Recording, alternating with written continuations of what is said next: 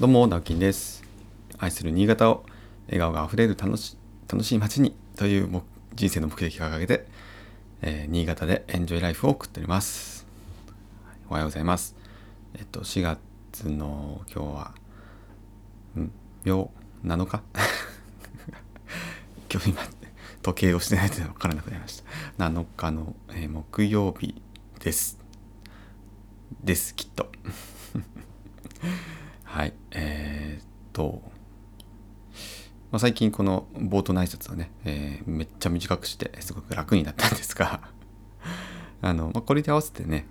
あの今まで、えー新潟エンジョイクラブっていう風に一応こう名乗って名乗っていうかねそのポッドキャストとか音声配信の名前でやってたんですけどなんかねあのクラブってダセえなって思ってたんですよずっと。それ。あの妻にもね言われててね。うんでもななんか他にないしなとかって思ってずっと使ってたんですけど、えー、最近ねエンジョイライフを送っておりますって言って言ってたのであじゃあ新潟エンジョイライフにしようと思って、えーなんかその方がね、えー結構すんなりくるなと思うしでクラブって言いながら一人でやってますから なんかおかしいなとは思ってたんですけどね。でもなんかあライフって言えばよかったんだと思って、えー昨日すぐに直しました。ということで、えー昨日からですね新潟エンジョイライフということでこのポッドキャスト音声配信送らせていただいております、えーやっとねなんかね、えーすっきりしたなと 個人個人的にも思っておりますが。えっと昨日ですねお話しした、まあ、仕事仕事をシェアする、まあ、仕事をシェアする捉え方次第なんですよね。雇われている働き手からね見た、えーシェアのされ方仕方と、えー雇う側からね、えー見た、えシェアの仕方。ちょっとスタンスの違いでなんか昨日どどういう言葉を使っていいかなっていうのは、えなるべく気をつけながらお話を実はしたんですけどなんかね労働力とかって言っちゃうとなんか人飛びしてみたいなねねいないじゃないかみたいなね、え思われたり嫌だなと思ったり、ま、人材っていうのを最近言いますけどね。で人材っていうのもなんかね人人って入ってますけどね。なんかちょちょっと私あんまりうんうんって思ったりするんですよね。なんかねしっくりこないな。それで働き働き手っていうふうにしたんですけどそうするとねあの働いてる人の手じゃないですか、まあ、人が見えていいかななんていうふうに働き手っていうふうに、えーまあちょっと話をしたんですけど難しいですね。言葉の選び方って。でえっ、と本当はね昨日話そうと思った最初冒頭に話したテーマ全然話せなかったんですけど結果としてはあのその働き手をね、えー企業間でシェアしていこうとかコミュニティの中でねシェアしてまあなんかねその例えばコロナで閉店閉店というか休業になってしまった、えーお店のスタッフさん。やっぱりその働けなくてね例えば、えーその給料もらえなくて困るんだったら変わらずね、えーコロナ禍でもあってもずっと営業をやっている、まあ、会社さんとか企業さんのところに、その間だけ、まあ、出向みたいな形で、えー仕事ができる環境を確保していこうよその働き手を融通していこうよっていうのは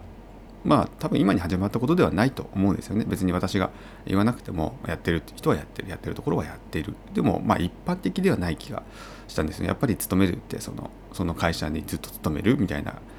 ことがどうしても多いと思いますから、まあ、そういった意味でちょっとこう、えーそんなことないんだよっていうねことに気づいてもらうだけでもいいのかなと思いますしすごくこれからやっぱ、えー働き手がもう本当減っていくのでこれ間違いないのでやっぱりそういうことも必要だよなって。一企業でなんかその仕事をずっと回していくってねやっぱしんどいですね正直。うん。これやっぱ経営やってみてわかるんですけどやっぱり、まあ、建築は特に波があったりしますし、ま、例えばその妻のね道ここのお店でもお菓子でもやっぱり夏場と冬場で違うんですよ。売れ行き違ったりするんですよ。やっぱ夏場にそのケーキとかってそんな売れないんですよね。それよりもアイスとか冷たいものを売れたりするじゃないですか。買ったりするじゃないですか皆さんも。とかって考えると、まあ、そういう時にこうね仕事の量に合わせて働き手を、ま、流動させるみたいなことっていうのはすごく理にかなってる気がします。えーまあ、昨日も話した農業とね農業と大工さんっていうのも、まあ、その時期によって兼兼用できたり兼兼兼業できたりとかするわけですよね。まあそういった意味合いも含めた、えー、ちょっとこう流動的なねなんか企業間のコミュニティ作ったらいいんじゃないかななんていうふうに話はそれはそれで面白いとは思ったんですけど、えーまあ、ちょっと今日はまた違ってね、えー、昨日言ってたテーマです。自分の仕事自分がやるべき仕事っていうことをちゃんとやらないといけないよねっていう話でこれ本当に私もまだできてないんですよね。でもやろうやらなきゃいけないと思って、えー、話をしようと思っております。えー、っと、まあ、例えばですね今回、えー、1人スタッフさん入りましたね。で私が今まで例えば、まあ、じゃあマックスの仕事量で 10, 10だとしましょう。10のうち、えー、そうですね多分8とか9とかがもうほとんどの割合を占めているのが受注仕事の受注仕事をこなすための業務なんですね。もうほとほとんどそれにやっぱ費やしてるっていうことなんですよね。でこれはね決して悪いことではないんですよ。ね悪いことではないんですけど、えー、残りのね1とか21.5とかそのぐらいしかあと他のことに当てられてないんですね。で他のことって言ったら例えばその営業活動だったりとかですね。うん、そうだな、まあそういう PR 受注もらうための PR だったりとかあとその目的をはっきりさせてないみたいなところとかね。すいません。あのまあ SNS とかねそういうのも含めてです。広告宣伝とかも含めてです。それが、まあ、やっぱりこうやった方がいいよなっていいよねって言っててもできなかったりするわけですよ。そのどうしてもウエイトがね受注仕事頼まれた仕事をやるっていうところにウエイトを置くのは、まあ、当然なんですけど。でもこれをずっとやっててもじゃあこれがね、えー、5年10年続くかどうか分かんないですし受注仕事っていうのはやっぱ頼まれてなんぼですから頼まれるように、しないといけないわけですよね。でこれってこっちがこうコントロールできることじゃないですから、うん、でそのためのじゃあ入り口をちゃんとどうしようかなとか出口どうしようかなとかって考えるのが、まあ、経営の仕事だと思うんですね。でそういう意味ではまあ私とあとね相棒の代表の山本もいますから2人でやってますからこういいとこ取りでねやってきてはいるんですけどただやっぱ山本も山本で決してね経営のプロフェッショナルでもないですし建築に関しては私よりもねあのまだ経験浅いですから、まあ、現場まだまだ現場に行って勉強するとかってことも大いにあるんですよね。どちらかというと私の方が、まあ、もう現場もほぼほぼ分かりましたし、えーまあ、管理という意味意味だったりとかね収まりとか、ま、知識として経験としては私の方があるわけなのでどちらかというと私の方がやっぱそういうところになった方がいいんですよね。でその今まで受注仕事で担ってきた部分は早めに、えー、新しいスタッフの方とかにね覚えてもらって対応してもらった方がいいわけですよね。じゃあ今まで10あったうちの89が自分でやってたところのじゃあ 3, 3をスタッフが担うようになってくれました最初はね半分とは言えません。本当は全部担ってほしいですけど そうはいかないので3になっていただいたとしたらその空いた3をですね他のところに私は、えー、リソースを避けるんですね、えー、それは今までやりたかったこと例えば会社のねブランディングを考えるとかということだったりえー、まあ、会社としての発信を増やすとかあとはそのやりたいプロダクトみたいなものを進めるとかですね、えー、あの魚沼杉の、ね、プロジェクトを進めるために、まあ、魚沼に出向いて、えー、そういう調整をしてくるとか話をするとか、えー、そういったことに当てられるわけなんですね。そうすると今までこうやった方がいいよねやろうよやろうって言ってたことが実現していくわけですよね。で実現していくとどんどんどんどんまた新しくあの仕事も舞い込んできたりとか、えー、ちょっと今までとは違ったですね今までの受注仕事の道筋とは違ったところはまたもしかしたら出るかもしれないやっぱりその行動、ね、アクションを起こすとリアクションがあるので、まあ、それはいい悪い絶対ね含めて両方あるんですがでもそういうものを起こしていかないと、えー、それをやっぱ維持していく会社を維持していくというのはなかなか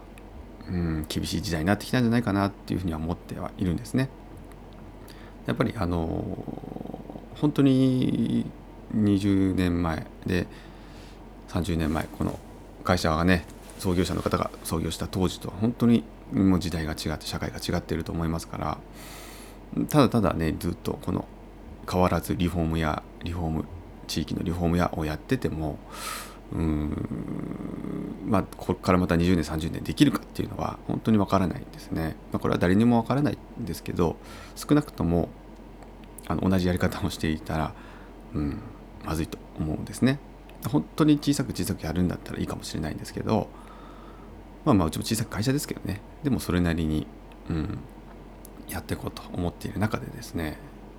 でかつ私も地域のためにとかって言ってますからそういうとこはやらないといけないんですよね、えー、なんで自分のやるべきこと仕事っていうのをもう一回ちょっとリストアップしてみて、うん、で任せられる仕事はもうどんどん任せる。最初はねやっぱねその任せるのも仕事に今度なってくるんで 増えるんですよ。今まで10やってた仕事が12とかになるんですよ。2ぐらいねその仕事を任せるための仕事みたいなのが出てくるんですよね。私の中で。でも最初はそうしょうがなくて、まあ、それを時間を割いて、えー、しっかり覚えてもらうことで今度は独り立ちしてもう仕事をまるまる任せられるようになるとかね、えー、それはやっぱ未来への投資なわけですからうん、そういうお金をかける対策で時間をかけるっていう投資も、えー、あると思います。なのでね、えー、まあ世の上司の皆さんとか経営者の皆さん本当に本当に大変だと思い思います。うん、でもそれはもう、えー、定められたね、まあ、宿命だと思って 粛々とやるしかないんですけれども、うん、でもなんかそれをちゃんと共有してね、えー、そういうそういうことも共有をして、えーまあ、自分はねやそういうところにいちゃいけないんだということもちゃんと、えー、スタッフの方も説明をして、えー、ちゃんとこのやりがいのある仕事をでもやってもらってっていうことがまあ一番経営者としては嬉しいですし企業としてはあるべき姿なのかなというも思いますので、まあ、そういう説明責任だったりとかちゃんとコミュニケーションを取っていきたいなとも思っております。なんかねこう外に向けての発信だけじゃなくて、まあ、社内的にもねそうやって理念をちゃんと共有するとかね、どんな思いでやってるっていうのはしっかり共有していかないとなと、えー、今まさに考えておりますので、えー、皆さんもねこの春から多分上司になったよとか、えー、また新しいね新入社員入ったよって方も多いと思いますので頑張っていきましょう。あのいろいろ大変だと思います。今の時期。4月いっぱいはねきっとバタバタすると思いますけども、えー、これはきっと先につながっていますから。はい。まあたまにはね、えー、桜でも見てお酒飲んでゆっくりね、え休むことも大切なので、ね、ぜひ、え土日はもう何も考えずに休むみたいな時間も 設けた方がいいんじゃないかなと思っております。これは私自身もですね。あ、そうそう。今月の末にキャンプに今年初のキャンプイン決まりましたので、もう私はね、えー、そこに向けてもう一心不乱に張り切って頑張ろうと思います。皆さんもね、楽しんでいきましょう。ということで、えー、今日も一日張り切ってお仕事頑張りましょう。それではまた。バイバイ。